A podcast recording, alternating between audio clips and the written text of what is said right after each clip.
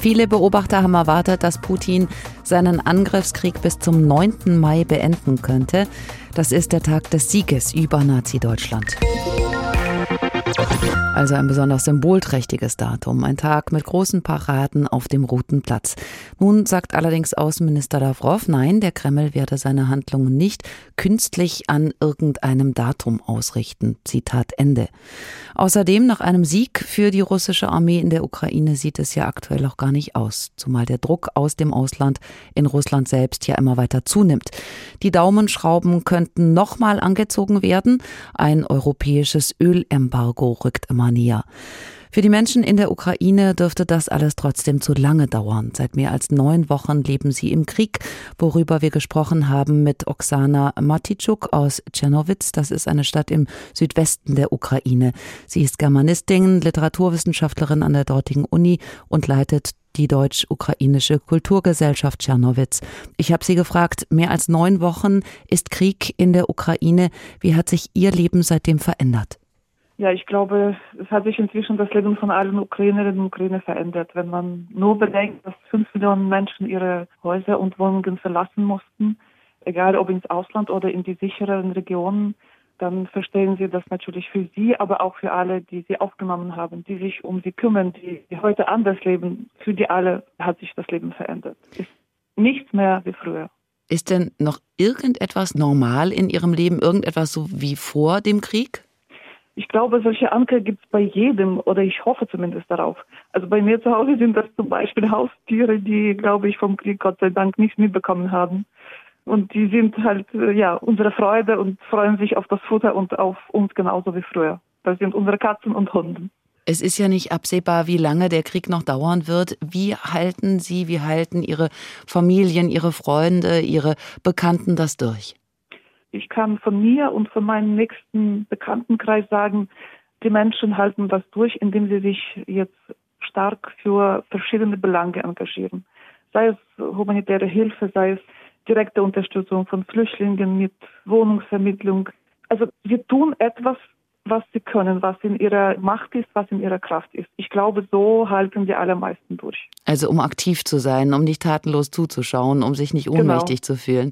Bei Ihnen in Tschernowitz sind viele Flüchtlinge angekommen. Sie selbst engagieren sich ja auch für Geflüchtete, die in ihrer Stadt stranden. Wie viele sind das und was brauchen die am nötigsten? Ja, die offizielle Statistik sagt inzwischen über 100.000 Menschen, die sich zumindest einmal registriert haben. Ob sie alle hier geblieben sind, weiß man jetzt erstmal nicht. Aber es sind auf jeden Fall sehr, sehr viele. Das sind Menschen, die, ein Teil davon wird auch mittelfristig hier bleiben müssen. Brauchen alles Mögliche, was man zum Leben braucht. Vor allem natürlich die Basis, Lebensmittel, die Hygieneartikel Kleidung und natürlich ein Wohnraum. Und das ist sehr, sehr knapp in Tschernowitz, äh, in der Region auch. Wo werden die Geflüchteten denn untergebracht? Wenn sie keine Wohnung mehr bekommen haben, was jetzt natürlich der Fall ist, dann müssen sie schauen, sind viele Schulen, Kindergärten, Sommercamps umfunktioniert worden. Ähm, Wohnheime auch. Zum Beispiel, die Universität hat vier Wohnheime zur Verfügung gestellt. Und es gibt auch Wohnheime bei den Berufsschulen, bei anderen Lehreinrichtungen ja, also teilweise wird auch darüber diskutiert, dass die leerstehenden Gebäude schnellstens umfunktioniert und eingerichtet werden müssten. Aber der Wohnraum ist sehr, sehr knapp. Und wie sieht Ihre Hilfe konkret aus? Mit meinen Kollegen von der Universität kümmern wir uns um die Hilfsgüter. Also das heißt, wir haben Partner in Deutschland, auch in Rumänien, mit denen wir Hilfsgüter anschaffen. Übermorgen fahren wir wieder nach Rumänien zum Beispiel, um eine größere Hilfslieferung abzuholen. Ich persönlich versuche auch Menschen, die ich kenne, zu unterstützen, sei es durch die Kleidung oder sei es auch ein bisschen Geld. Und ich habe bei mir zu Hause auch Menschen, die erst einmal hier wohnen dürfen. Aber die Geflüchteten harren aus, bei denen ist an gar keine Form von Alltag zu denken. Es gibt natürlich auch viele Menschen, bei denen das die Realität jetzt ist. Aber in Tschernowitz gibt es viele Menschen, die auch ganz normal zur Arbeit gehen. Zum Beispiel meine Mitbewohnerin aus Mariupol hat jetzt eine Stelle gefunden und führt ein einigermaßen normales Leben. Es gibt aber auch sehr, sehr viele ja, Bereiche, wo man sich freiwillig engagieren könnte. Und das tun auch sehr viele. Ich glaube, so einfach rumzusitzen, ist unerträglich. Man fragt sich, die Ukraine ist im Krieg, aber dennoch gibt es zum Beispiel für Kinder Online-Unterricht, die Kreditkarten funktionieren. Bekommen denn auch alle ihr Gehalt? Ich kann jetzt nicht für alle sprechen, aber die Wirtschaft ist um 30 Prozent eingebrochen. Das ist die offizielle Statistik. Wir wissen schon, dass es im Bereich Bildungswesen und Gesundheitswesen demnächst auch Gehaltskürzungen geben wird. Zumindest kann ich jetzt für die Universität sprechen. Uns wurde mitgeteilt, dass ab Juni mit 20 Prozent Gehaltskürzung zu rechnen ist. Gibt es denn noch genug von allem? Kann man alles kaufen, essen, trinken in den Supermärkten?